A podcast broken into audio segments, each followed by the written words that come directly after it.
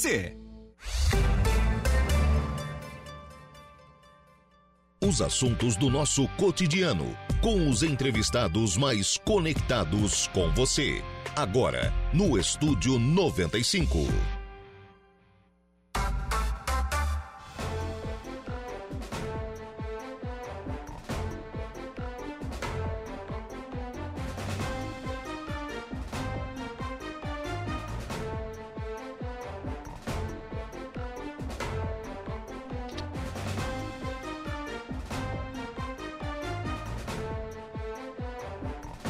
Agora são 10 horas e 12 minutos, 10 e 12, 18 graus é a temperatura. Bom dia! Estamos começando o programa Estúdio 95 aqui pela Rádio Araranguá. Muito obrigado pelo carinho da sua companhia, muito obrigado pela sua audiência, muito obrigado também, já de forma antecipada, pela sua participação. Você que nos acompanha em FM 95,5, aí no rádio do seu carro, da sua casa, do seu local de trabalho. Muito obrigado pela sua audiência. Muito obrigado também a você que nos acompanha através das nossas demais plataformas. E aí eu destaco o nosso portal www.radioararanguá.com.br. Lá no nosso portal você nos acompanha ao vivo e em qualquer lugar do mundo e fica sempre muito bem informado sobre tudo aquilo que acontece aqui em Araranguá e em toda a nossa região. Destaques de agora lá no portal da Rádio Araranguá. Coluna de Saulo Machado. Obras interditam ruas em Araranguá e o AMA decide hoje sobre a realização ou não da Olibar. Tá mais pra não, hein? Tá bem mais pra não. Lamentavelmente, né, a realização da, da Olibar. Também destaque lá no portal da Rádio Araranguá. A polícia recupera em Araranguá veículo de aplicativo roubado após assalto à mão armada. Vereadores pedem zelador nas escolas municipais em Maracajá. Informações da sessão de ontem da Câmara de Vereadores que daqui a pouquinho nós traremos aqui no programa. Também à sua disposição nosso canal do YouTube, lá pelo YouTube da Rádio Araranguá. Você nos acompanha em áudio e vídeo, participa também aqui do programa. O chat está lá aberto à sua inteira disposição para você interagir aqui com a programação da 95.5. Faça como o seu Vilmar João Zanetti, seuzinho Zanetti. Bom dia, Lucas. Manda um alô para Renata da Rádio Araranguá. É o Zinho Zanetti lá em Criciúma, ligadinho aqui na nossa programação. Muito obrigado também a você que acompanha, participa, interage conosco pelo Facebook, facebook.com.br Rádio Araranguá. Já por aqui, Boaventura Spec, a Edna Macedo e o Diogo Espíndola. Bom dia, Lucas. Manda um forte abraço para minha avó, Dona Alda, e também para minha tia Regina, as duas lá no bairro Jardim das Avenidas. Elas te adoram, tá dizendo aqui o Diogo Espíndola. Alô, Dona Alda. Alô, Dona Regina. Muito obrigado pelo carinho da, da, audiência, pela companhia, diariamente acompanhando aqui a programação da Rádio Araranguá. Muito obrigado pela sua audiência. Também lá pelo Facebook da Rádio Araranguá, Eva Elaine Batista. Bom dia, Lucas. Bom dia para Eva, muito obrigado pela participação. Ainda à sua disposição, nosso WhatsApp que é o 98808-4667. 98808-4667 é o WhatsApp da Rádio Araranguá. Você adiciona os seus contatos e participa aqui do programa também tem ainda à sua disposição. Você também pode participar pelo telefone que é o 3524 0137. Programa que tem os trabalhos técnicos de Igor Klaus.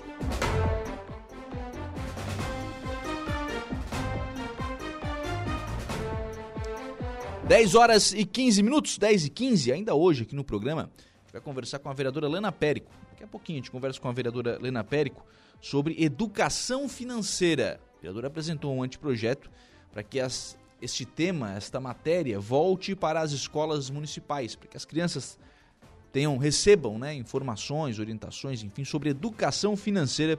A gente vai tratar disso daqui a pouquinho aqui no programa, porque agora a gente vai trazer as informações da sessão de ontem da Câmara de Vereadores de Maracajá. Logo no início da sessão de ontem, foi aberto espaço na tribuna para que o representante da Associação Comunitária do bairro Sangão Madalena, Geraldo Leandro, fizesse uso da palavra. Já na sessão passada, a Associação Comunitária encaminhou um documento à Câmara de Vereadores eh, pedindo né, para que os vereadores eh, intervissem junto à administração municipal para que no financiamento de 8 milhões de reais que está sendo eh, proposto pelo município, que, está, que tem um projeto de lei tramitando pedindo autorização legislativa, a comunidade recebesse uma, uma maior atenção, né? recebesse é, um, um, valor mais expressivo de investimentos na comunidade geral. Do Leandro falou sobre isto ontem na Câmara de Vereadores.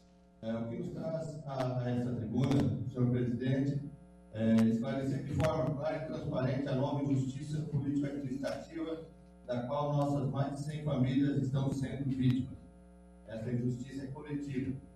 Ela não pune esse ou aquele, faz mal a todos. Estamos nos referindo ao projeto de lei 14 de 2023 do Poder Executivo, é, que requer a dica autorização dos senhores e senhoras vereadores para contrair financiamento junto ao PRDE no valor de mais de 8 milhões de reais. Valor que, se, que pode, ser alterado, pode se alterar dependendo da adequação orçamentária. No anexo do projeto, há um detalhamento onde ocorrerão os investimentos de forma taxativa. As obras são de infraestrutura urbana, ou seja, de pavimentação de ruas e vias e obras de drenagem. Para nossa exposição e para comprovarmos a discriminação e a injustiça com os moradores de Senhor Madalena, separamos os valores dos investimentos por regiões, e ficou assim. Espigão Grande, 2 milhões 463. Cedro, 1 milhão 710. Vila Beatriz, 1 milhão 300.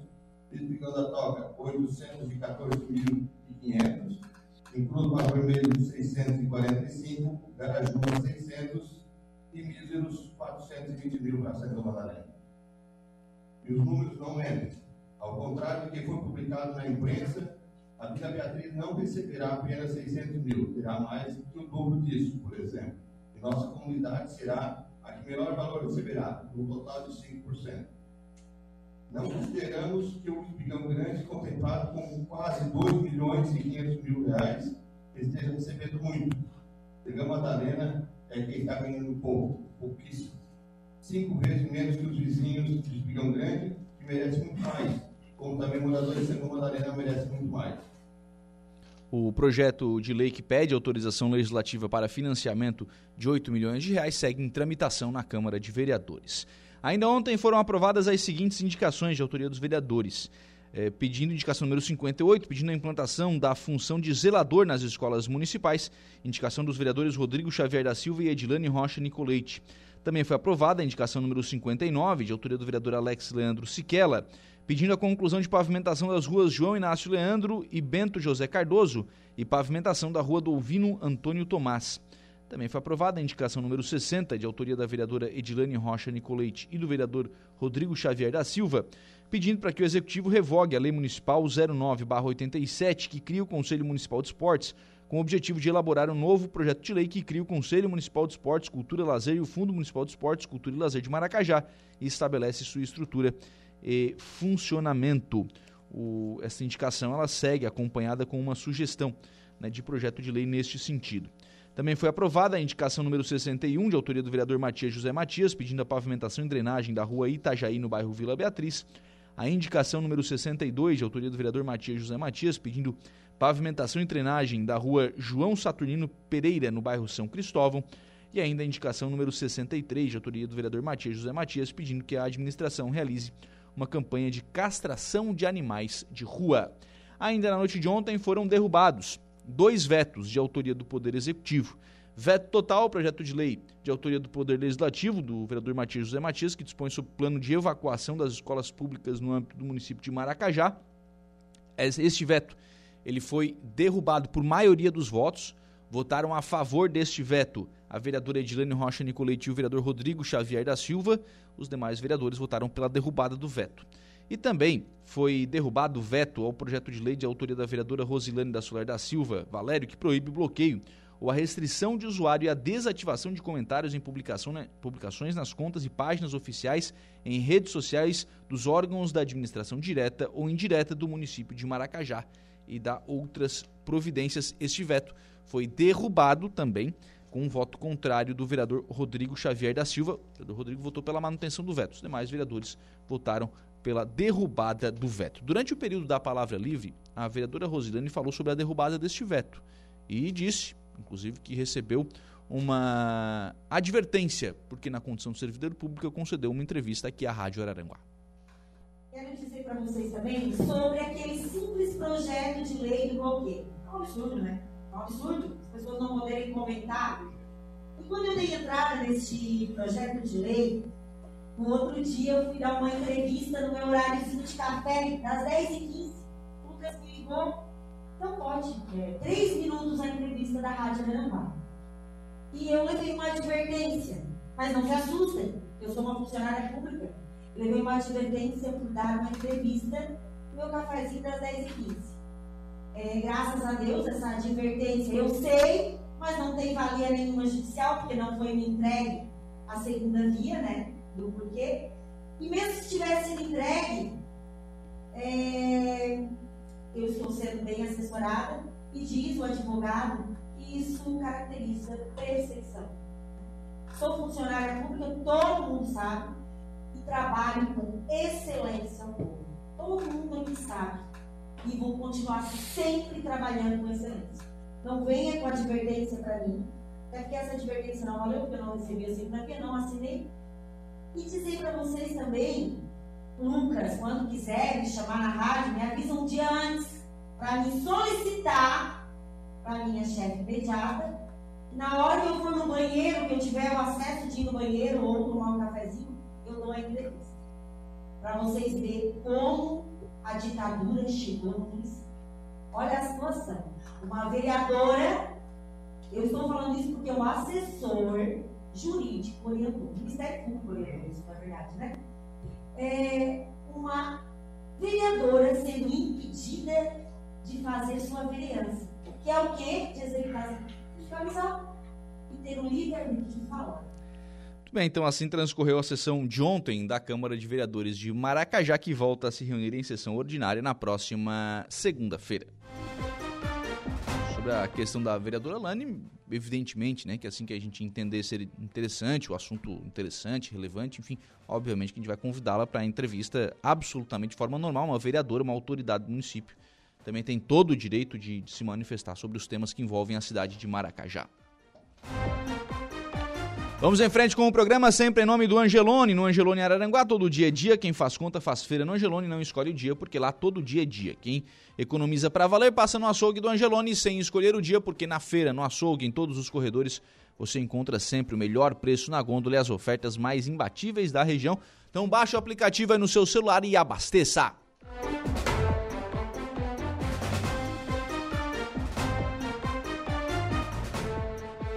Participações de ouvintes por aqui, Valdeci Batista de Carvalho, mandando aqui um forte abraço e um abraço também para o doutor Christian Martins, advogado. Um abraço aí para o Valdeci e para o doutor Christian.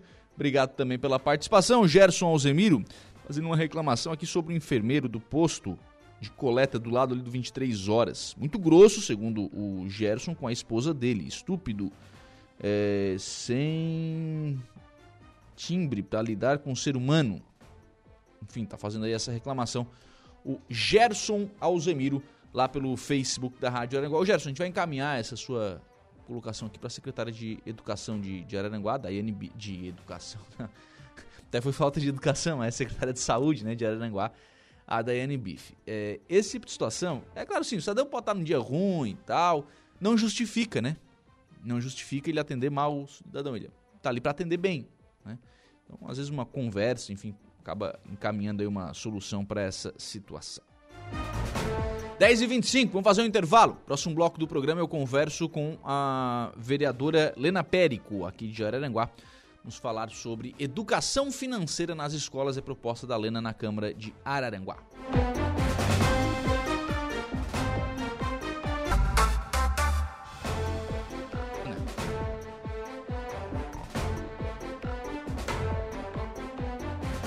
Muito bem, agora são 10 horas e 37 minutos, 10 e 37, 18 graus é a temperatura. Nós vamos em frente com o programa é, na manhã desta terça-feira aqui na programação da Rádio Araranguá. Agradecer por aqui a Sandra da Silva, Adela Borges, só deixando suas mensagens de bom dia lá pelo nosso Facebook, participando aqui do programa.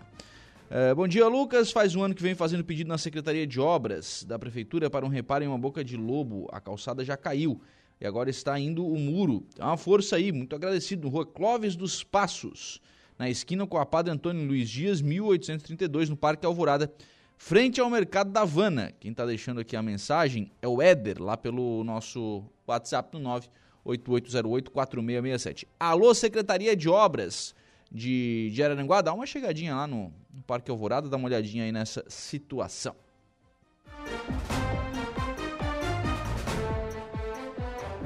Muito bem, a gente vai em frente com o programa e recebendo agora nos estúdios da Rádio Araranguá a vereadora Lena Périco.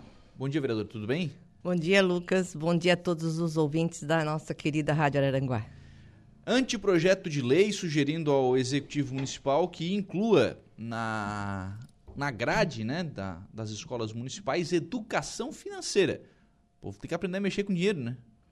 É bem isso, Lucas. Assim, como a minha vida toda foi em função de ser uma educadora, eu lembro que nos anos é, 2003, 2002, eu sempre trabalhei a minha, minha disciplina é artes. E eu trabalhava à noite no Garcia Pérez naquela época, antes de assumir a direção.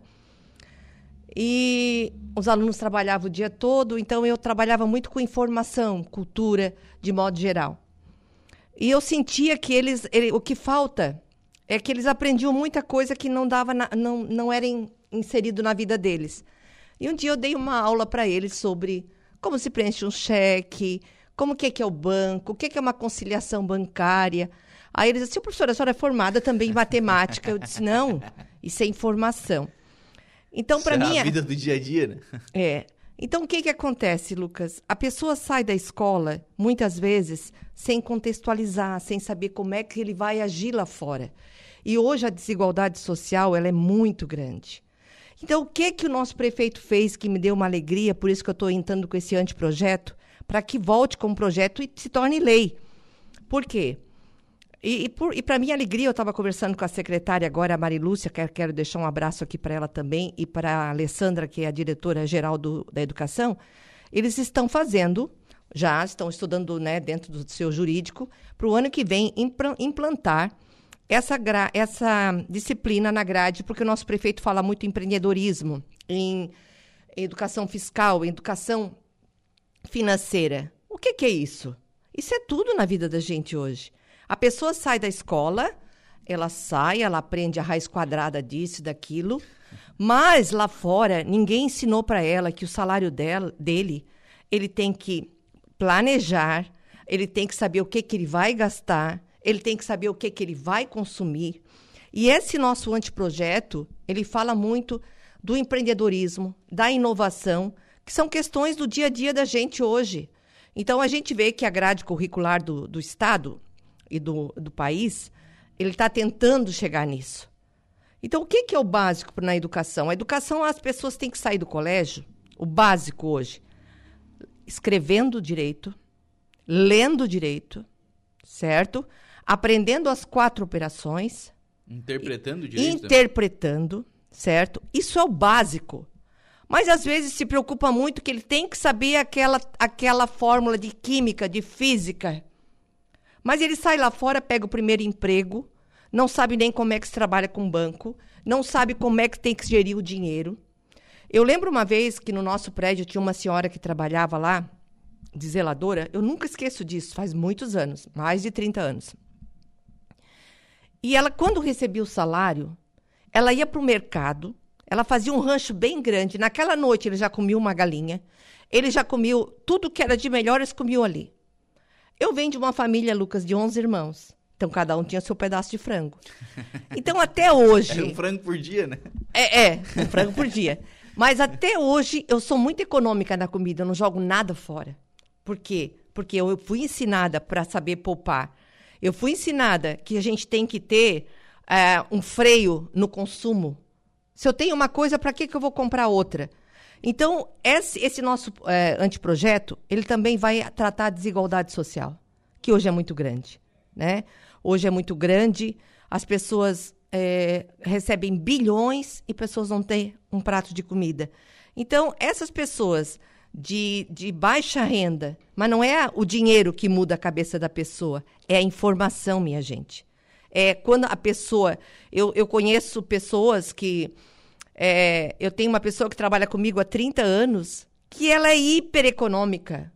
Tudo de bom e de melhor ela tem na casa dela. E eu tenho uma pessoa na minha família que ganha um salário de quase 20 mil e não tem nada. Então, o que, que acontece isso? É organização. Então, se nós incutirmos na educação dessas crianças, e o prefeito tem toda a razão, sabe? Porque isso é o principal. A educação, ela não gera só no ler e escrever, ela gera no tu aprender a viver lá botar, fora. Botar na prática, né? Botar na prática. Ô, Lena, é, por outro lado, é, a gente tem também cada vez mais uma, uma situação de cada vez mais está se colocando coisa para a escola fazer, né? Cada vez mais está se colocando coisa para a escola fazer. Olha, agora vai ser a semana do meio ambiente, agora vai ser a semana do, da semana do tatu roxo, redondo, que não sei o quê. É, é óbvio que a gente precisa elencar prioridade aí também, né? Sim. A ideia é que é uma disciplina, uma aula uma vez por semana, a ideia é um programa. é- o, o que, que é a ideia para. Não, é uma disciplina. E ela. Eu estava conversando agora com a secretária antes de vir para cá. Por exemplo, ela vai ser. Ela vai estar. A religião, ela pode ser. Porque hoje nós estamos num Estado laico. Então, a religião, ela na escola, ela tem que ser ecumênica, né? Sim, Isso todos sim. nós sabemos, né? Na nossa, na minha época, nós, a escola, por mais que seja pública, a gente só via, eu sou uma católica praticante, mas a gente naquela época só via praticamente o catolicismo. Hoje não, Uhum. hoje é de modo geral. Então, ela a- a- ainda não está decidido como ela vai ser, mas a disciplina disciplina. é uma disciplina. É uma disciplina. E por um lado também, por outro lado também não pode ser uma vez por Não, uma, não. Uma palestrinha E- não vai resolver, é, né? E ela vai ser uma disciplina, porque ela vai. Hoje a gente vê, tem escolinhas que levam as crianças no mercado. Eu Uhum. sei pela minha neta de sete anos, elas vão com a escolinha que eh, na escola, vão no mercado com dinheirinho, vão ver o que é que vão comprar. Só Isso bala, é. Só vem bala. Só vem- Isso é educação financeira. Isso é explicar. Hoje uma criança, ela se joga no chão no mercado e o pai já dá tudo que vê pela frente, né? Hoje, é, e a coisa está cada vez pior, Lucas, porque hoje parece que os pais acham que educar e fazer o bem por uma criança é dar. Dar isso, eles querem isso, eles querem aquilo. E eles não se satisfazem com mais nada. Quando chega 16, 17 anos, que a gente vê hoje, a pessoa, ela é uma pessoa insatisfeita, ela não sabe o que ela quer da vida. Então eu ainda sou daquela época que tem que esperar aquele brinquedo no Natal, tem que esperar aquele presente para a pessoa dar o valor. É, é, aprender a valorizar o que tem. Então, essa disciplina, eu fiquei muito feliz agora falando com a secretária, porque a partir do ano que vem, né, tem todos os trâmites né, de mudança de currículo, mas acreditamos que ela já vai estar na grade curricular. Então, o que, que a gente quer? A gente quer antecipar e fazer, já, já ter como projeto de lei, o nosso prefeito transformar como projeto e ter essa lei municipal. Eu estou esperando e acredito que esse mês também saia o Mas- projeto. Mas daí sai a religião? Não, ela é optativa. Ela fica junto na grade, certo? É, não tem nada decidido ainda, não. A religião não sai nunca. Mas tem, tem. Hoje nós temos que, como nós estamos num estado laico, nós temos até pessoas agnósticas hoje, né? Que são pessoas que, que acreditam no, no físico, não acreditam no, no divino. Então, tu não pode estar. Então, é a liberdade de expressão. Não, ela não sai do currículo. Ela pode se tornar optativa. Como é hoje é, em- no ensino integral, no ensino médio, tem disciplinas que tu, tu vai optar por ela, né? Como hoje o nosso novo ensino médio, tu tem disciplinas que tu vai optar. Aquilo que tu mais te, te chegar. Então é uma outra oportunidade. Não tem nada decidido ainda, acredito, Lucas, que depois que tudo tiver, a secretária Claro. vai vir explicar, mas tudo são estudos ainda. Mas a gente quer deixar pronto como um projeto de lei Espero que o prefeito eh, mande para a Câmara como e sancione essa lei, torne o projeto e, e sancione, porque isso hoje faz parte da vida da gente. A educação, aí tu falou, né? Pá, mas a escola está fazendo tudo. Mas agora alguém tem que fazer. Sim, sim. sim. Alguém tem que fazer, porque, infelizmente, muitos pais terceirizaram a educação de seus filhos. É que às vezes preocupa isso e aí a escola acaba fazendo o que não tem que fazer e não fazendo aquilo que tem que fazer. É, para te ter uma ideia, eu acho que a secretária de Educação já esteve aqui falando que lá no Parque Belizone, a, e tudo que o prefeito e a secretária vislumbram, eles cumprem. E uma escola é, socioambiental, Ambiental. né? Então faz parte disso aí. E essa minha lei também, esse meu anteprojeto, ele também fala da sustentabilidade em todos os sentidos da nossa vida. E a escola hoje, agora está melhor, Lucas. Eu me lembro que lá pelos anos de 90, a escola era virada em projeto. Era só projeto disso, projeto daquilo. Uhum. É, ler, escrever. Por isso que nós estamos vendo o que está hoje aí, ó. Eu, eu vejo, às vezes, eu, eu fico vendo pessoas escrevendo aqui nas redes sociais, chega a me dar uma dor. Tá? Chega a me dar uma dor, assim, palavras. Gente, se tu não tem certeza que tu vai escrever, coloca lá no Google. Pesquisa, né? Pesquisa. Pesquisadinha ajuda. Pesquisa. Eu vejo professores escrevendo errado. Eu vejo pessoas que lidam diariamente com a comunidade escrevendo errado. Isso é muito chato, gente. Então, hoje a escola ela voltou a ensinar as, as operações, que é o básico hoje. E, infelizmente, ainda, Lucas, tem pessoas que saem do terceiro ano que não sabem isso ainda. Que não sabem a, as operações, que não escrevem direito. Então, tudo tem que ser dois pesos, duas medidas. Não pode ser as coisas ao extremo. E as pessoas falam, mas Paulo Freire, ele errou muito. Porque era muito, era muito deixado livre as coisas na escola. Ai, vamos fazer o projeto disso, projeto daquilo. Tá, mas e onde? Onde é que está o estudar? Onde é que está o escrever direito? Talvez o, o talvez o ensino integral seja uma alternativa para isso, porque aí, dá- aí, dá- dá tempo, pelo menos, né? O ensino integral, ele poderá ser uma iniciativa, porque hoje a quantidade não está gerando qualidade. Uhum. Eu vim de uma época onde nós tínhamos 180 dias letivos e os estudos eram melhores, Lucas. Uhum. Então não adianta botar 200 dias e não co- e não dar é, é, a ferramenta para que os professores possam fazer um bom trabalho. Hoje a gente vê a diferença nas escolas é estupenda, né? Professores de, de primeira trabalhando dentro de laboratórios de ciência, laboratórios de tecnologia, escala, esco- é, espaços makers, nossas escolas todas têm. Agora, é estimular esse aluno a aprender isso. Porque hoje nós temos uma grande arma que está nos acabando, que é isso aqui, o celular. O aluno é tão rápido que ele- o professor não está conseguindo acompanhar isso aqui. Ó. Então, uma lei como essa que eu estou, tô, esse anteprojeto, ela vai ajudar. Porque ela vai mostrar uma outra parte que a pessoa vai sair muito, sai do terceirão, vão trabalhar no escritório, vão trabalhar nisso, e não tem nem noção o que, que é isso, o que, que é uma Claro, gestão claro, claro, financeira. claro. Então é uma oportunidade para isso, né? Para as pessoas se engajarem e achar um rumo na vida, né? Umas mensagens de ouvintes por aqui. A Gilmara Mara Rocha Fernandes. Perfeito, parabéns, vereadora. Tá dizendo aqui a Gilmara. O Wagner Fregulha também. Parabéns, minha amiga. Bela aula. Concordo plenamente. Um abraço. Tá dizendo aqui o Wagner. Gil, também. Gil é diretora é, auxiliar de direção lá do CAIC, uma pessoa admirável. Wagner, um grande parceiro de, de partido, um querido. Antes de eu continuar com as outras mensagens, então, já que a senhora tocou no Kaique, o que que vai acontecer com o Kaique com a nova, com a nova escola? Porque há um movimento. Há duas, há duas É. propostas, né? Ah, Tem uma nova sala sendo construída e agora foi retomada a obra e está andando. A obra está andando, então a escola está praticamente pronta. Só que os- o pessoal do Kaique gosta Não do quer sair do Kaique. Gosta do Kaique, né? Olha, Quer reformar eu- o Kaique. É, está, está dentro dos planos. Eu não tenho como te falar agora, mas o prefeito, a revitalização totalmente do CAIC, né? O CAIC hoje, gente, é um patrimônio do Brasil, não é só do nosso, nosso município. Aquilo é uma obra de Niemeyer, né? É, Oscar Niemeyer, ele projetou todos os CAICs no Brasil, né? E, e o piloto foi na época do governador Brizola, no Rio de Janeiro, que ele começou a fazer os CAICs, né? Alguns até viraram o sambódromo, né? Mas o nosso aqui per- pre- permaneceu como escola. E é um patrimônio. Tu entra naquele, está, naquele ginásio, aquelas formas de, de, eh, arquitetônicas, elas são lindas, mas elas estavam jogadas Descuidadas. descuidadas, o ferro aparecendo. Então, o que, que o nosso prefeito já colocou? A revitalização, a reestruturação daquele espaço. E a outra escola, que estava parada há muito tempo, né? ela está em, em fase de, terminar, de, de término. É, eu acredito que ali vai ser reconciliado uma área total para a educação.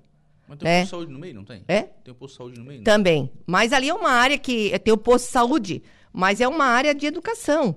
É, eu acredito que ou uma creche junto, mas a secretária e Tem afirmou. creche- Tem uma creche nova do lado, né? É, a, Mas tu sabe que nós estamos ainda em falta de creches, né? Tu sabe que não parou de não, não parou-se ainda de abrir creches conveniadas. Se tu passar em vários locais da cidade, a fila de crianças até quatro anos na fila de espera da prefeitura é muito grande. E a gente vê que o trabalho que é feito nas creches é tão bom que os pais é, não têm dúvida de deixá-los ali.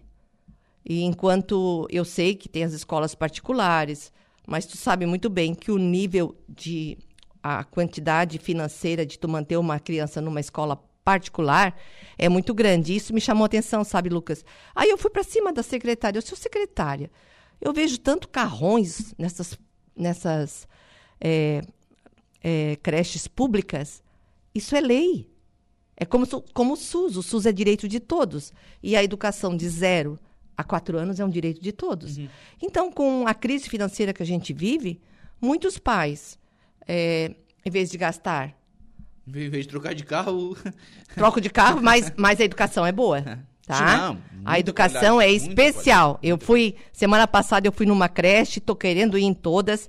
É um, uma beleza. Então, assim, ó, creche nunca vai ser demais. Porque mesmo tem pessoas, ah, a mãe não trabalha, mas a criança está na creche. Mas ela está numa creche sendo estimulada, com uma boa alimentação. Não, convívio social. Não, não convívio é, não é, social é, é, espetacular. e outra. Agora a... eu vou dizer um negócio: tem mãe também que se passa. Também, também existe, porque agora a gente está em, agora a gente tá em recesso, tá? Eu vou dar o exemplo lá de casa, não tem problema nenhum. É, a gente está em recesso. Eu e a minha esposa nos revezamos. Alguém, ó, um fica de manhã, o outro fica de tarde tal. Vamos tentar conciliar. Porque senão a gente não fica com o filho. É bem isso. E tem mãe que não, tá em recesso, não, mas eu quero botar na Vai bot... de férias, ah, sim, quê, sim, bem isso. É o que mais acontece. A, a nuclea... No caso da, da prefeitura que faz a nucleação e tal. Pô, tá em casa, né? É, é, às vezes não é a quantidade de tempo que tu fica com a tua sim, filha. Sim, sim. É um momento.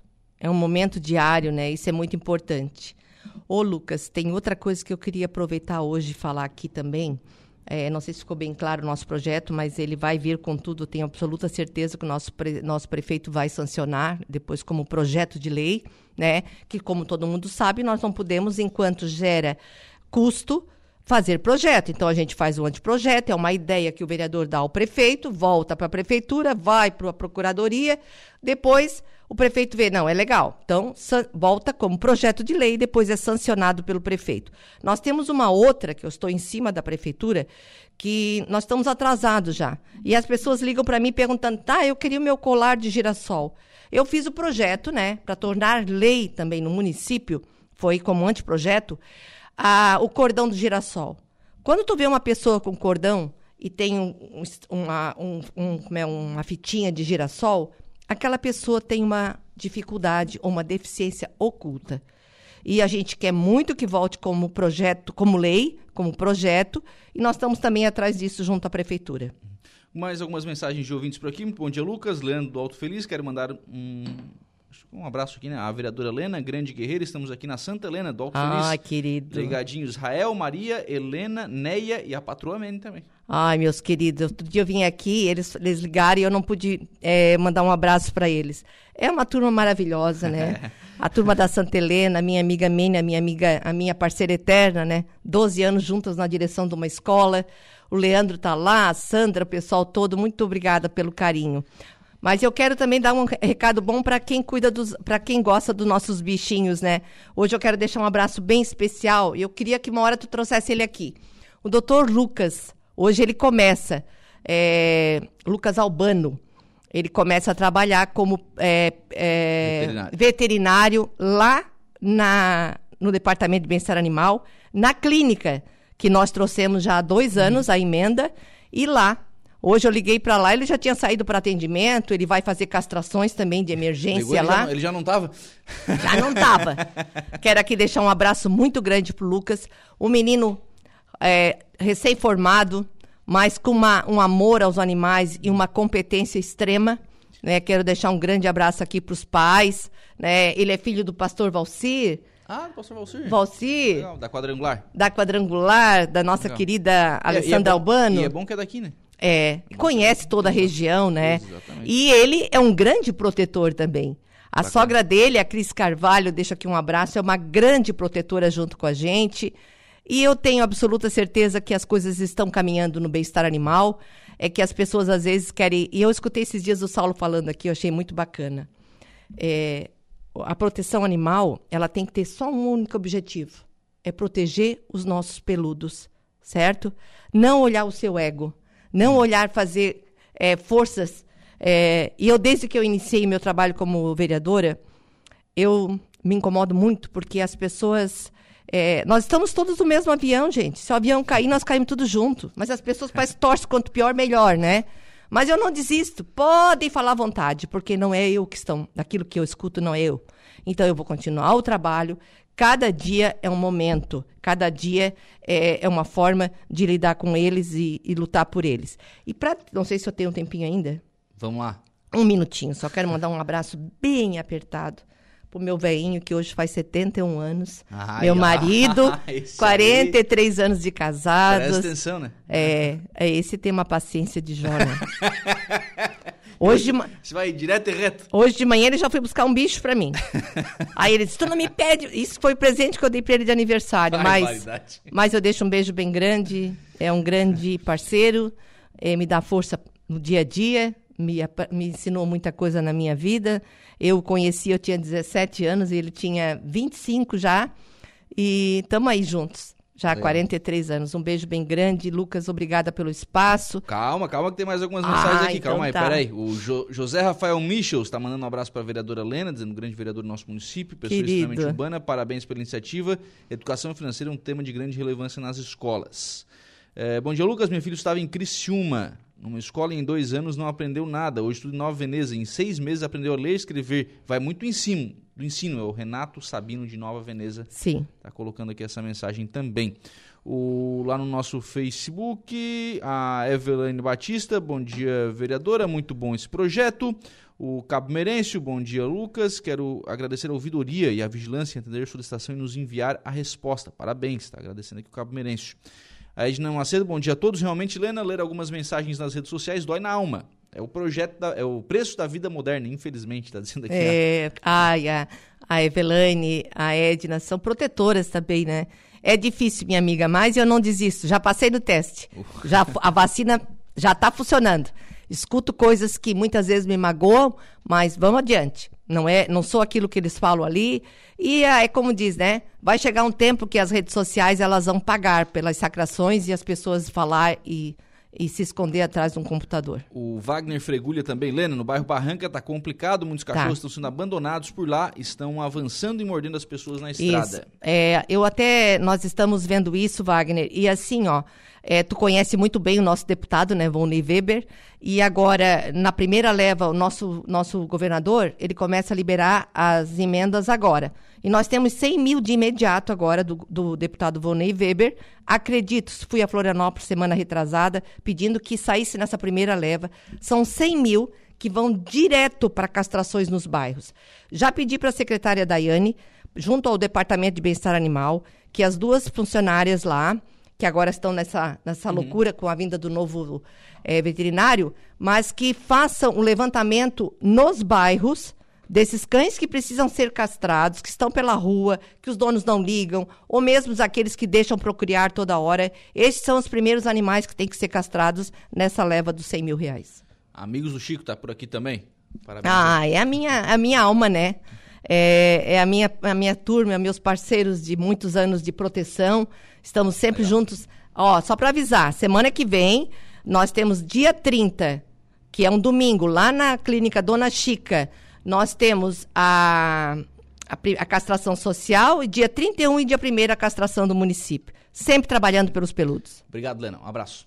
Um abraço, bom dia a todos. 11 horas e 1 minuto, nós vamos agora ao Notícia da Hora, Gregório Silveira. Qual será o seu destaque? Mega Sena sorteia nesta terça-feira prêmio estimado em 70 milhões de reais. A seguir tem mais informações no Notícia da Hora.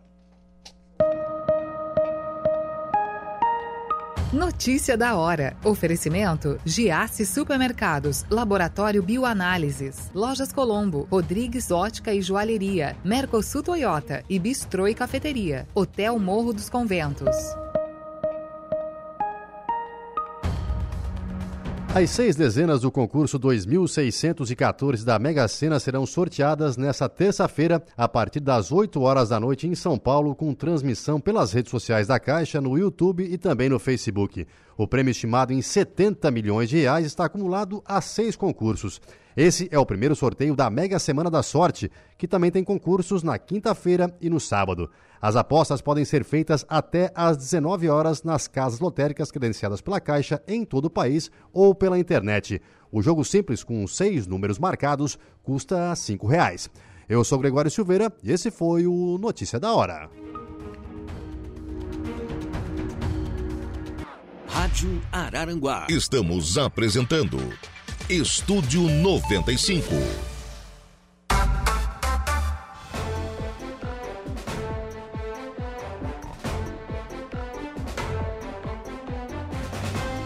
Muito bem, agora são 11 horas e 13 minutos. Vamos em frente com o programa na manhã desta terça-feira aqui na programação da Rádio Araranguá. A gente recebe agora aqui nos nossos estúdios deputado estadual Mário Mota. Bom dia, tudo bem?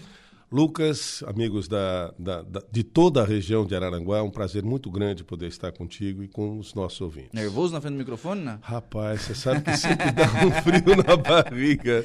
E você sabe que a hora que deixar de dar esse friozinho. Perde a graça. Não só perde a graça, como perde o senso de responsabilidade. Eu brinco, mas falo sério é importante que você esteja preocupado com o que vai dizer, mesmo que seja de improviso, porque a responsabilidade é, é, eu sempre tomei isso como uma referência, pode ter certeza. Uhum. Então, o frio na barriga continua. Sempre ter... tem, e principalmente tem. agora, é, que eu não estou entrevistando. Mudou, né? Eu mudei. Mudou, né? Mudou de lado, é verdade, né? É verdade. Bom, o Mário veio já condição de deputado estadual e vem a Araranguá e a região, né, para tratar de dois temas eh, principais. Primeiro dele, primeiro deles que eu quero ouvi-lo, é projeto Educação Nota 10, fiscalização na escola, nas escolas estaduais. Fiscalização é uma das funções do deputado. É, e a gente precisa ver em que pé estão as nossas escolas. Já foi possível fazer isso aqui? Se já, o que, que viu? Se não, onde vai ver? Muito bem. Eu só peço licença para destacar um aspecto que acabou me permitindo tomar esse uhum. tipo de atitude, que foi o fato de ter feito uma campanha sem um centavo de dinheiro público. Eu, eu, eu, não gosto nem de dizer dinheiro público, eu acho que não, não existe dinheiro público. A Margaret Thatcher usava, uhum. inclusive, a expressão dinheiro do pagador de impostos. Ela não admitia falar dinheiro público. Então, eu não usei um centavo para fazer a campanha. Fui eleito com 56.363 votos, alguns dos quais aqui de Araranguá, mas sem um cabo eleitoral pelo Estado. Eu só faço essa, essa informação, passo essa informação, porque ela me permitiu, inclusive, compor um gabinete eminentemente técnico, a partir de um processo seletivo. Uhum. Eu abri um processo seletivo para que profissionais da área pudessem concorrer e obtive 1.144 inscrições para compor o gabinete. Né? A turma queria trabalhar. e, e, montamos um gabinete que me permitiu receber sugestões do grupo. 80% são bacharéis em direito, eh, eu tenho um mestre, tenho uma doutora em políticas públicas. Tem um, um menino que é, é, é engenheiro ambiental que coordena essa área de fiscalização do gabinete e que está, inclusive, comigo aqui visitando escolas na cidade de Araranguá, na região, Sombrio, é, trazendo inclusive parte desse projeto. E é, essa liberdade política, digamos, me permitiu é, pre preparar alguns projetos que eu não tinha em mente antes, porque eu não imaginava me candidatar nunca a cargo nenhum. Foram 36 anos de RBS TV NSC, do Jornal do Almoço, foram 26 anos de Rádio CBN, 16 anos de Hora de Santa Catarina, e de um momento para o outro, quando eu estava prestes a completar 70 anos, eu decidi entrar na vida política. É, e levar para a vida política princípios e valores que eu procurei propugnar durante a minha vida toda profissional e que talvez tenha justificado essas decisões. Fazer uma campanha sem fundo eleitoral, não, vi, não pude sair praticamente da região da Grande Florianópolis e, mesmo assim, recebi votos em 274 municípios do Estado. Bom, você fala em dois pontos. O primeiro deles, educação nota 10. É, nós, é, a minha relação com educação, Lucas, começou em Santa Catarina em 1980, quando eu fiz um concurso público para professor de educação física, que foi o que me trouxe de São Paulo para cá dez anos antes, 1974. Eu fui parar em Lages. É, como eu fui o primeiro licenciado em educação física que chegou em Lages, e eu me lembro que nós tínhamos os chefes de, de FIDES, e se não me engano, o de Araranguá era o Neia, um jogador. O Neia, Neia. imagina, professor então, Neia. Professor Neia. O nosso comentarista de esporte é, muito eu, eu sei. E, e, acabei me aproximando muito dos demais coordenadores de educação física do Estado. É, e em 80 fiz concurso público, me efetivei, continuei como chefe da DIFID da sétima UCRA em Lages. Fiz um trabalho modestamente muito bom em termos pedagógicos, ao ponto de ser convidado para ir trabalhar na Secretaria da Educação em Florianópolis. Então, o que me levou para Florianópolis foi a educação, não foi uhum. a comunicação. Como eu já trabalhava em rádio antes de vir para cá, e continuei trabalhando na Rádio Princesa, Rádio Clube com Roberto Amaral, é, que tinha um canal de televisão por extinguir os 10 anos até colocar uma TV, e mesmo que em caráter experimental no ar. O papai dele, Carlos Jufo do Amaral, faleceu, Roberto saiu da Telesc, assumiu os negócios do pai em Lages, fez uma parceria na época com a Perdigão, com a família uhum. Brandalize, e conseguiu colocar no ar a TV Planalto, que depois virou SCC e que hoje é a primeira afiliada do SBT, que é o SBT que uhum. está no ar a partir de uma única emissora, que é a TV Planalto Antiga de Lages. Então comecei em televisão também em 1980 em Lages, nas horas de folga. Fui para Florianópolis em 86, dia 17 de fevereiro, para trabalhar com a área pedagógica da educação física do Estado. É, e, paralelo a isso, recebi um convite de ir para a RBS apresentar o Jornal do Almoço. Minha primeira edição do Jornal do Almoço que eu apresentei foi no dia 5 de maio de 86, e a primeira manchete foi nas bancas, a edição número 1 do Diário Catarinense. Então, eu vivenciei toda a história do Diário Catarinense como apresentador do Jornal do Almoço. Por que eu estou dizendo isso? Porque as pessoas provavelmente se lembrem do Mário Mota, do Jornal do Almoço, da CBN Diário, do Hora, eh, e eu vou falar basicamente de educação. Porque a minha plataforma é educação. Meu gabinete é o 110 na Assembleia Legislativa. Eh, o primeiro projeto que nós colocamos na rua foi esse, basicamente.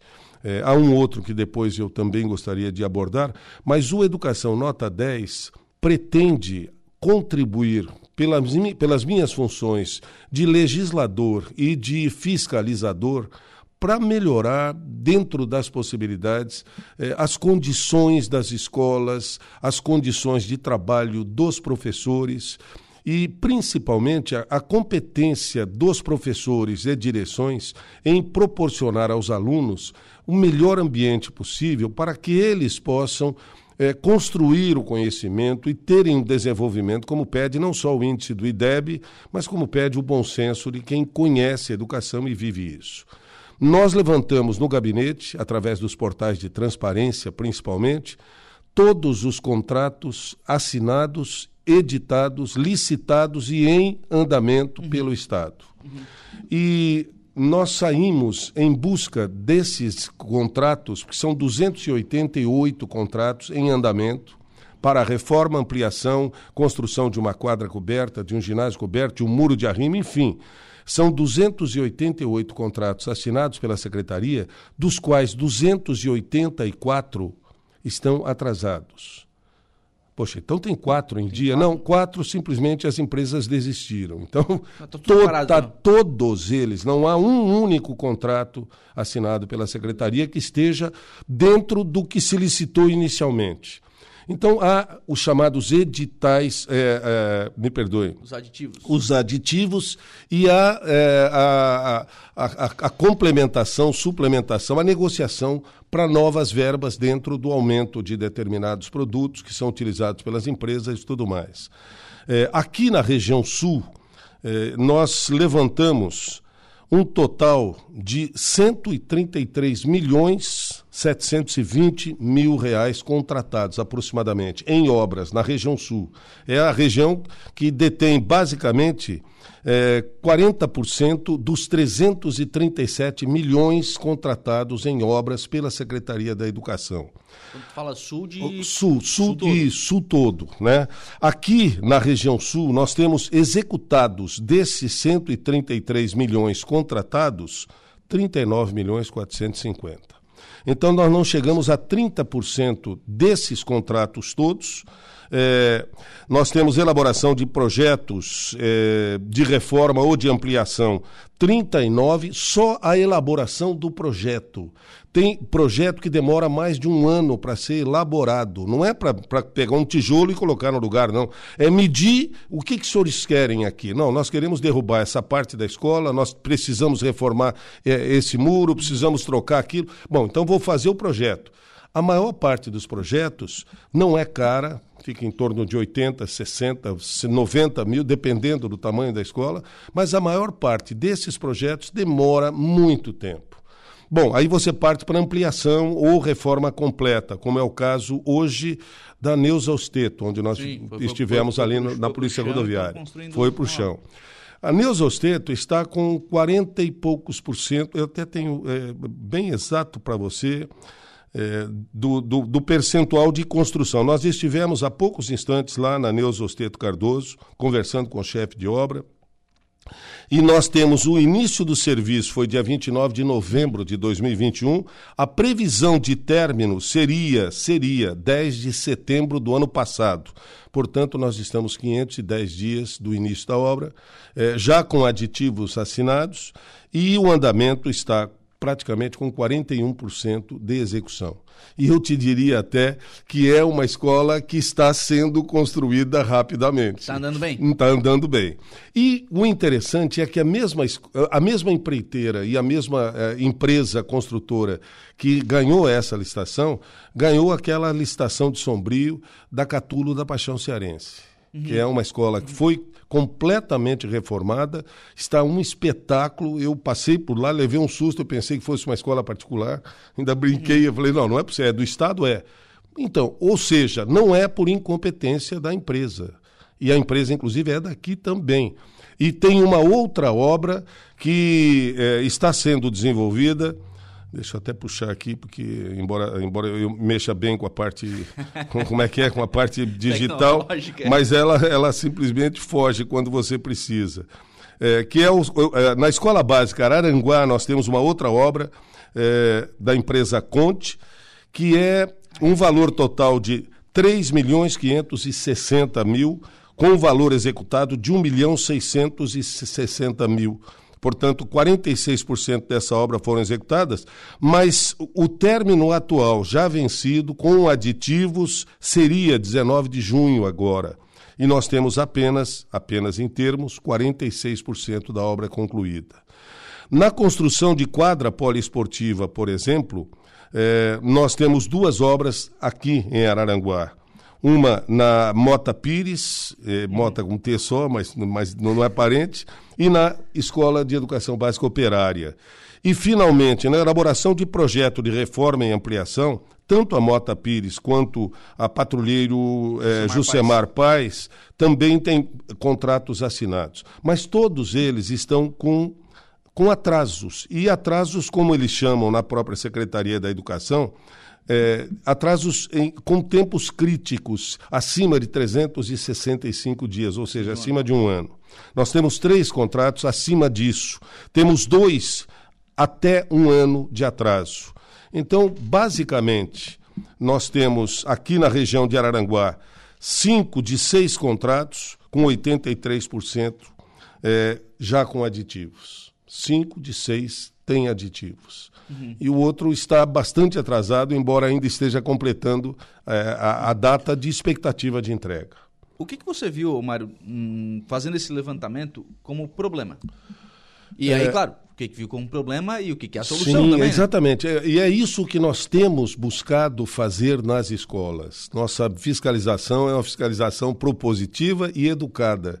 Nós eh, não temos intenção nenhuma de ir a um estabelecimento e depois vir para a rádio dizer que é uma bagunça, porque a obra pública é assim mesmo, que não, sei- não adianta, não vai resolver. Eu estou cansado. Eu cansei de receber esse tipo de manifestação Claro, quando eu claro. trabalhava em rádio. Então, o que, que fizemos antes de levantar e sair para as escolas? Nós fomos à Secretaria da Educação. Eu sentei em frente ao, ao- ao secretário Arcides Simadão, na época o chefe de gabinete era o professor Tito Livro Guilherme. Eu trabalhei meus últimos 12 anos como efetivo no Conselho Estadual, portanto conheço muito bem os dois, o secretário, tenho um relacionamento de muito respeito por ele e por sua equipe, e eu disse a ele: nós levantamos os contratos e vamos fazer uma fiscalização onde se apresentem os piores problemas. Eu quero saber se o senhor aceita que a gente lhe traga o que encontrarmos e, se possível, um caminho para que as obras públicas passem a ser mais respeitadas. Mas, por exemplo, Você citou em problemas. Nós temos todos os tipos de problemas possíveis. Por exemplo, eh, uma empresa que deseja trabalhar, que tem equipe para trabalhar, mas cuja verba ainda não foi liberada pela própria secretaria, porque falta apenas a medição das fases que foram construídas até então para poder começar a próxima fase e depende da vinda, por exemplo, de um fiscal da Secretaria da Educação para fazer a medição e autorizar a sequência que, da que obra. aqui a gente não tem, tá? Tem que vir de Criciúma. Então, e quando tiver que vir de Florianópolis, a dificuldade é maior. Sabe quantos fiscais tem a Secretaria Estadual em Florianópolis? Dois, para o estado todo. Ah, não dá. Então, é, uma coisa vai amarrando a outra. É, por isso eu te confesso, quando eu passei em Sombrio ontem e passei pela rua onde tem a catula da Paixão Charense, eu, eu levei um susto. Eu falei, não, mas peraí, essa escola é estadual? É. Mas como é que ela está assim? Como é que ela está tão bonita, tão limpinha, grama cortadinha e tal? Bom, eu, eu sempre propugnei que a direção da escola tem uma participação fundamental e importante no estado da escola. E quando eu falo estado, não só o, o, o, o, complexo, a, a, construção em si do conhecimento, mas do, da própria obra em si. Eu tenho certeza de que há uma liderança por parte da direção que leva professores e alunos a ajudarem a manter a escola, porque percebem que é delas e é para elas. Mas é, a minha pergunta é, poxa, se há como fazer o que foi feito na Catula da Paixão Cearense e a construtora é a mesma da Neuza Osteto, o que está acontecendo? Por que, que há esse atraso aqui? E é isso que nós estamos buscando. E a gente levantou coisas como essa que eu te falei. É, aqui, por exemplo, numa outra escola, a primeira que nós fomos, lembra o nome, Michel? Não? Por favor. Nós temos ali um, um problema de um, um aumento da, da, da, da capacidade de, de, salas, mas a fundação para poder receber essas salas, esse, esse aumento da escola, demorou quase um ano para ser feita a partir da análise do solo. Então, e se... Araranguá, aqui no, aqui no centro. É, é, é, exatamente, é, é, essa, né? Araranguá, essa aí, exatamente. É uma que tem um ginásio de esportes no fundo, que também está condenado. E um teatro, e um teatro incendiado. que também e foi incendiado e que também está condenado.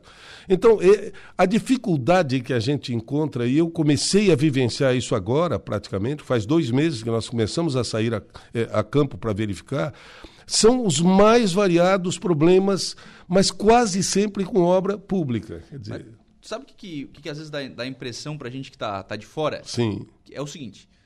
Vou dar exemplo aqui do Teatro Célia Belizares, que foi incendiado e está condenado, o ginásio também da, da Araranguá, é, que precisa ser, ser reformado também. Foi feito. O gerente regional de educação deu uma entrevista semana, semana passada. Semana Nós passada, devemos é, estar com ele ainda hoje à tarde o, ou amanhã. Dizendo o seguinte: olha, não. Andou, andou o projeto. Vai, vai ter licitação do, do teatro, vai ter licitação do, do ginásio. Tem uma outra, uma outra escola, o Maria Garcia Pérez, vai ter licitação de um furacão, levou o, o ginásio Sim. e não foi nunca mais reconstruído. Vai ter licitação do, do, ginásio. Deu, acabou o assunto.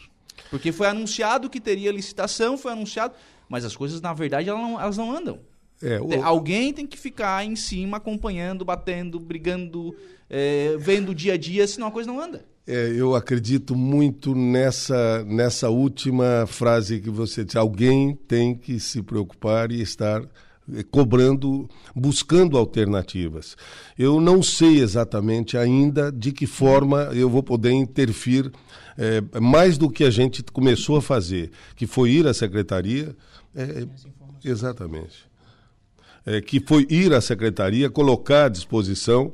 Tá aqui. É, é, é, aquele contrato que eu havia dito a você, o dois, da empresa Conte. Uhum. É, obras de objeto, construção, reforma, ampliação. São 3 milhões e 560 mil.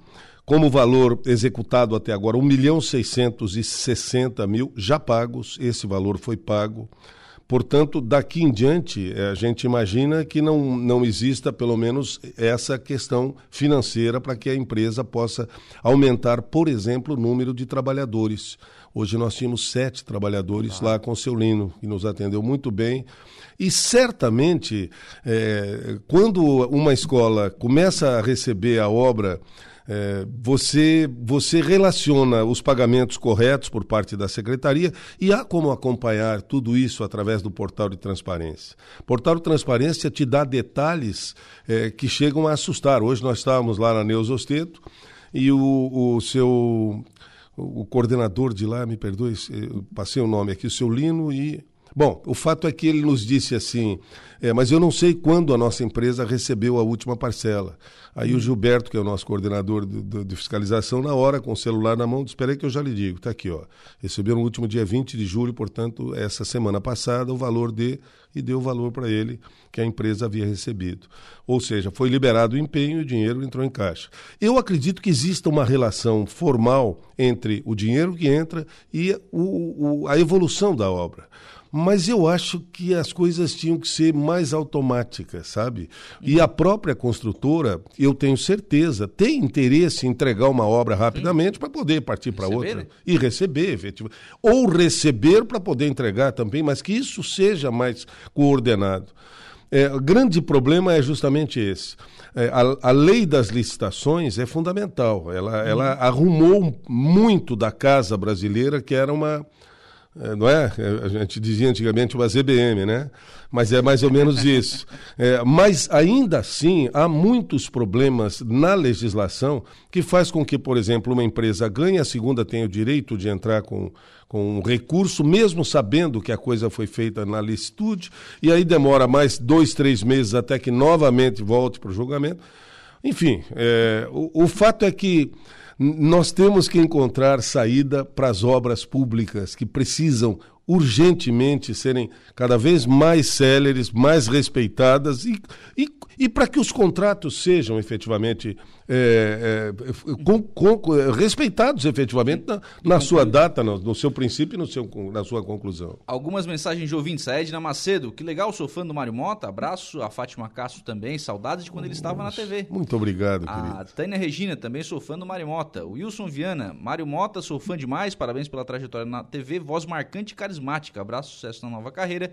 E o Arthur Cícero Santarena, bom dia. O serviço público, infelizmente, é mal contratado, mal licitado, mal feito. Serviço, infelizmente, vergonhoso. Então, quando você vê, eu não sei se um amigo conhece essa escola que eu disse lá de Sombrio, mas dá uma passadinha lá. Vai, talvez você vá eh, mudar se surpreender. Mudar o conceito em relação à possibilidade de se fazer algo bem feito sabe? Eu também tenho essa ideia e acredito que a maioria dos ouvintes tenha.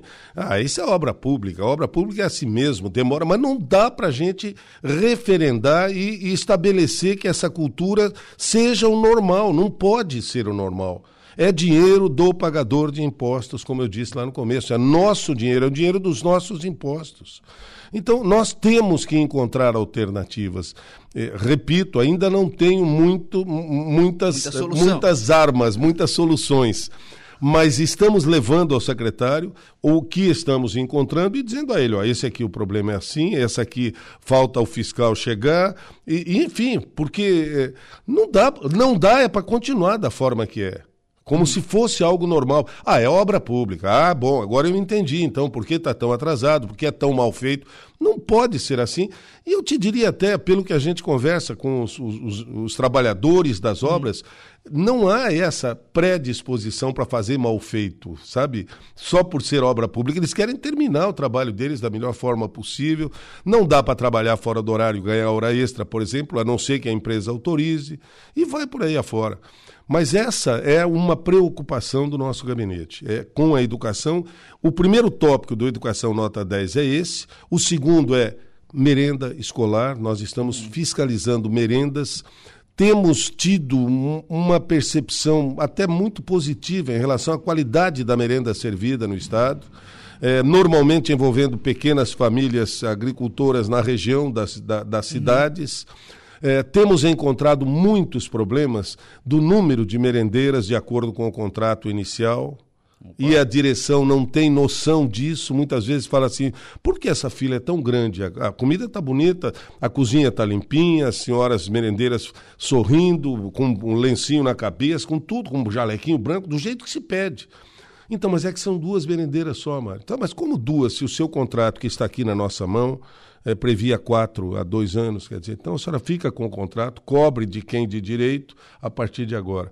E o terceiro ponto é o IDEB, quer dizer, é a construção do conhecimento. Nós estamos buscando escolas que têm os seus alunos acima da linha do IDEB, ou pelo menos nela, e tentando aproximar das escolas cuja dificuldade seja maior e que os alunos não estejam conseguindo acompanhar o IDEB.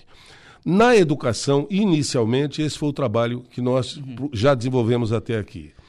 Dividimos o Estado em seis regiões e estamos vindo à região sul pela segunda vez em relação a esse projeto. Legal. vamos trocar de assunto? Vamos, vamos lá. falar sobre emendas impositivas. O deputado Mário Mota tem proposto uma iniciativa diferente, pelo menos daquela que a gente está acostumado de outros parlamentares. Normalmente o deputado usa emenda para utilizar ali, a fazer a sua, a sua relação política, né? a sua média com o seu povo e tal, e, e fazer com que essas emendas cheguem às suas, às suas cidades. É, o deputado abriu um edital para emendas impositivas. Então, Lucas, quando estava na CBN, na, no Jornal do Almoço e no Hora, eu sempre critiquei construtivamente emendas parlamentares impositivas. Mas agora as tem. É, e, e, e, estou fazendo uma sequência dessa crítica e tentando encontrar alternativas para não ser incoerente com o que eu sempre fiz. E justifico por que eu criticava, que eu acho que é importante para as pessoas entenderem. Porque provavelmente muita gente não saiba nem de onde vem o dinheiro das emendas dos parlamentares.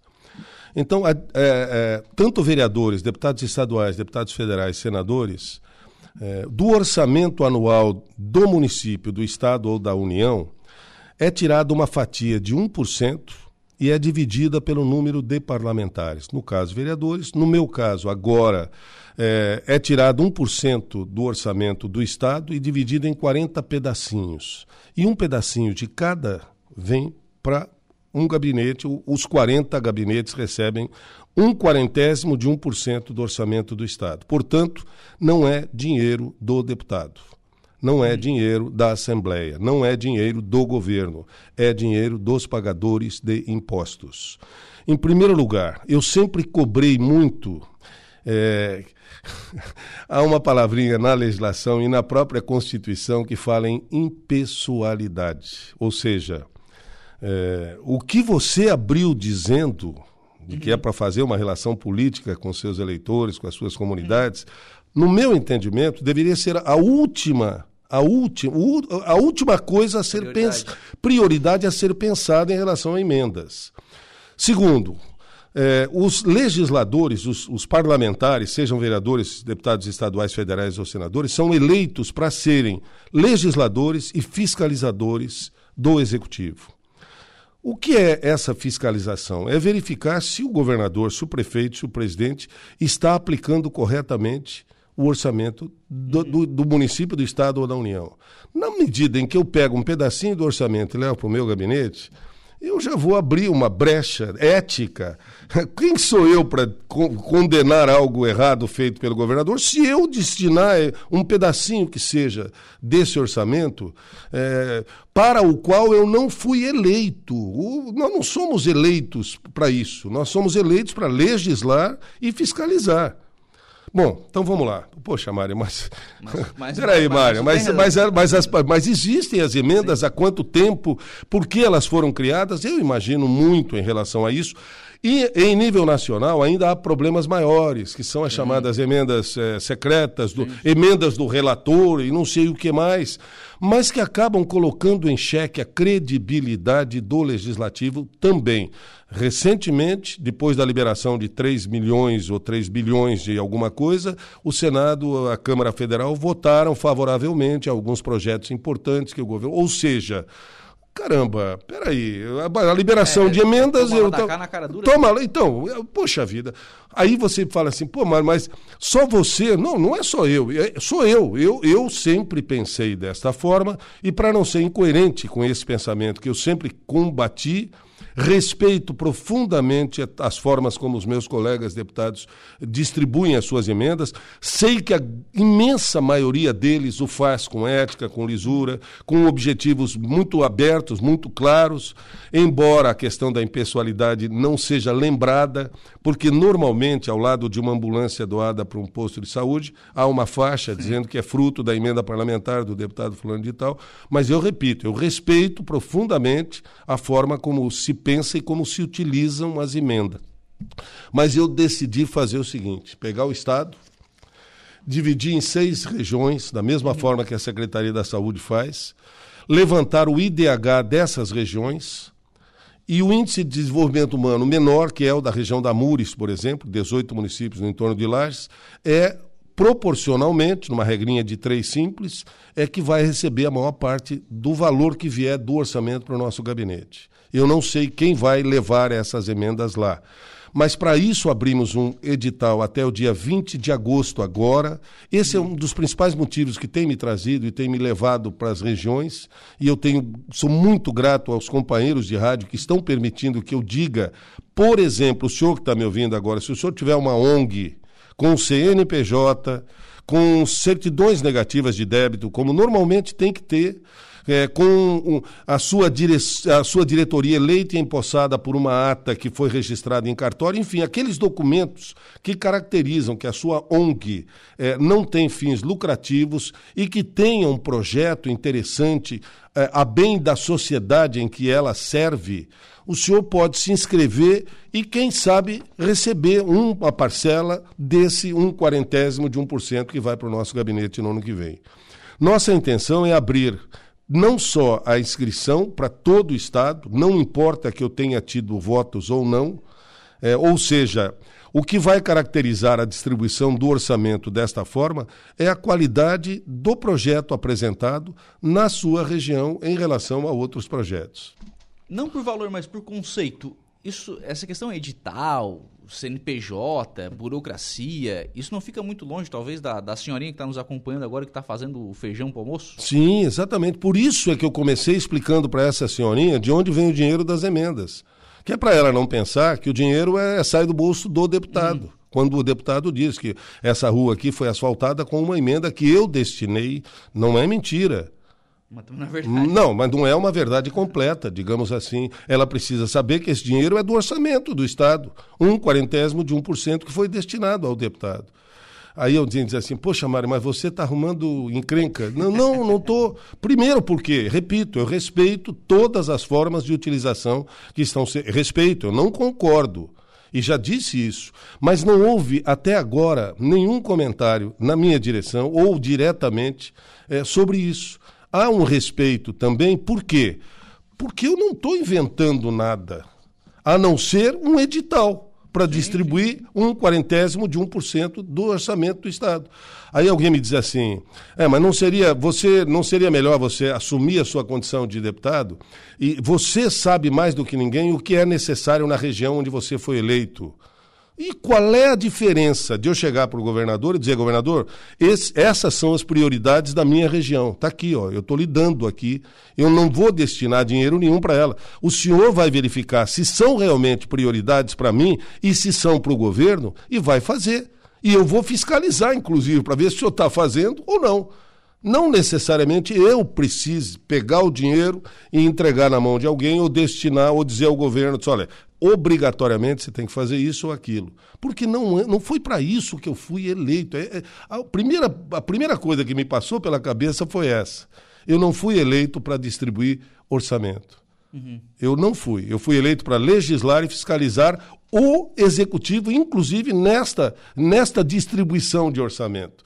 E aí, o Matheus Cadorim, que é do Novo, um partido que tem uma perspectiva muito mais próxima dessas iniciativas de campanha sem fundo eleitoral, de composição do, do, do seu gabinete por processo seletivo, o Matheus Cadorim, quando percebeu que eu havia lançado no edital, e eu sou do PSD, do nosso vice-prefeito aqui de Araranguá. Respeito profundamente a ideologia do partido e agradeço, porque o partido está sendo profundamente respeitoso comigo, inclusive, não me cobrando nada dessas iniciativas, muito pelo contrário, me dando força. Se é nisso uhum. que você acredita, vai em frente.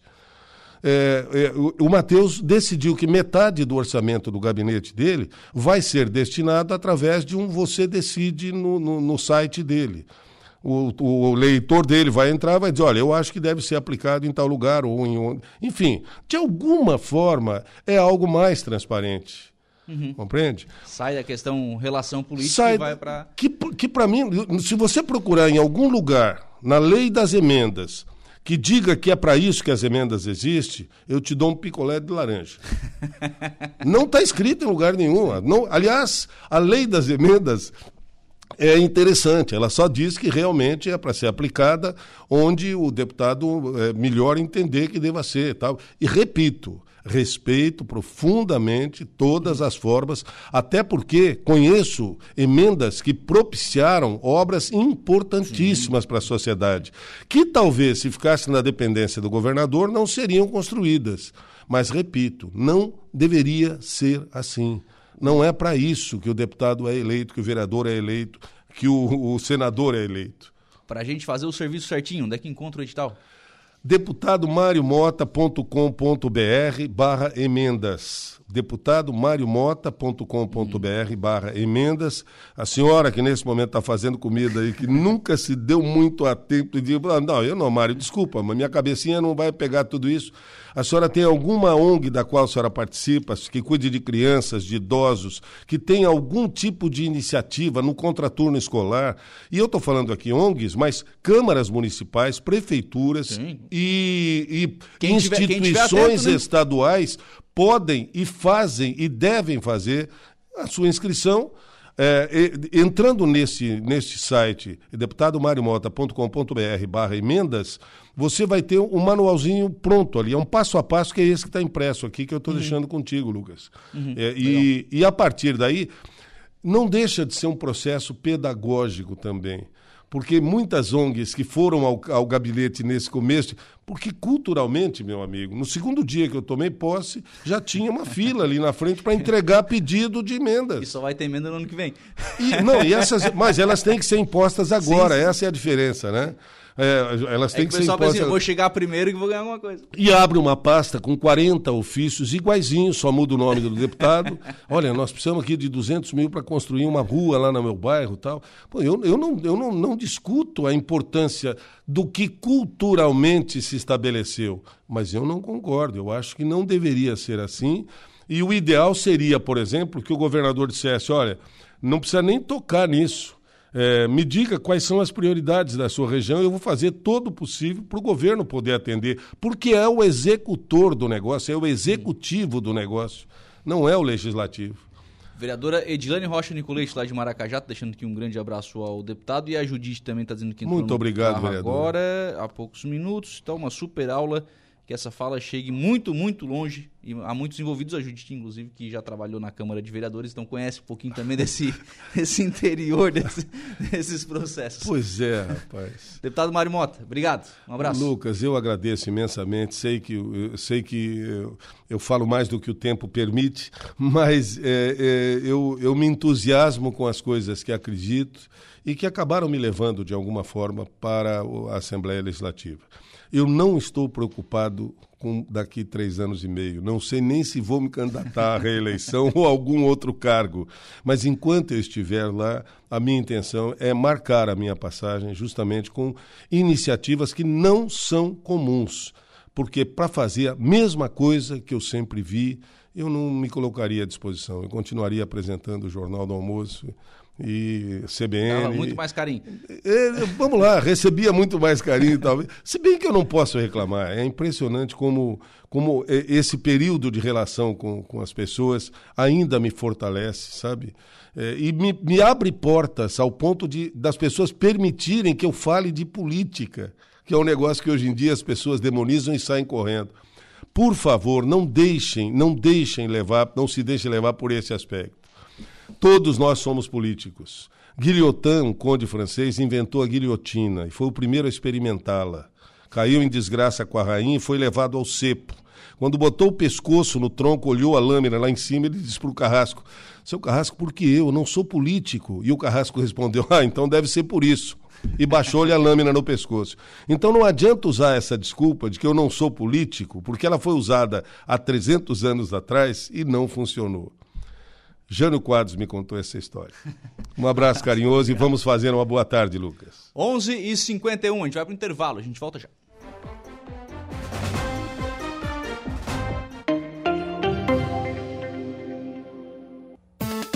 Polícia, oferecimento Vigilância Radar, Pontão das Fábricas, Autoelétrica RF Araranguá, Estruturaço, Loja de Gesso Acartonado, Eco Entulhos, Limpeza Já, Fone 99 608 mil, Cia do Sapato e Castanhetes Supermercados.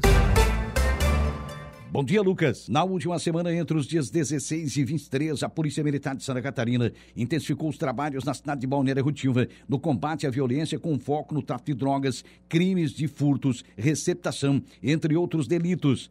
Dessa maneira, as abordagens foram intensificadas em áreas conhecidas pela comercialização de entorpecentes. Durante os trabalhos, os policiais militares flagraram usuários de drogas na posse de entorpecentes como crack, maconha e cocaína. Assim, termos circunstanciados em desfavor dos usuários e apreensões das substâncias foram realizados pela polícia. Além disso, foram encontrados pelas guarnições produtos de furto, como televisões, microondas e mochilas e ferramentas utilizadas na prática desse tipo de delito, provavelmente abandonadas pelos criminosos, sendo todo o material apreendido. Destaca-se ainda que entre as ações realizadas pela Polícia Militar foi cumprido um mandado de prisão em desfavor de um homem com condenação pelo crime de homicídio e o outro de 26 anos que foi recapturado, pois estava foragido do sistema prisional e escondido em Balneário Rutilva. Os dois foram conduzidos ao presídio regional de Araranguá. Por fim, os policiais militares lograram êxito na prisão de dois suspeitos de praticar um assalto em uma residência no bairro Jardim Atlântico, bem como na prisão de um jovem de 24 anos pela prática de furto em outro imóvel, os quais foram encaminhados à Delegacia de Polícia Civil para os procedimentos cabíveis. A Polícia Militar vai continuar mobilizada para combater a criminalidade, em especial os delitos de tráfico de drogas e furtos, objetivando a preservação da ordem e a proteção da vida dos moradores e turistas de Balneário Rui do Silva. Os entrevistados mais conectados. Estúdio 95. Muito bem, agora são meio-dia e 12 minutos. Meio-dia e 12. Nós vamos encerrando o programa na manhã desta terça-feira aqui na programação da Rádio Araranguá, sempre agradecendo o carinho da sua companhia, da sua audiência, da sua participação e reforçamos o convite para as 18h30, nosso novo encontro na Conversa do Dia. Bom dia!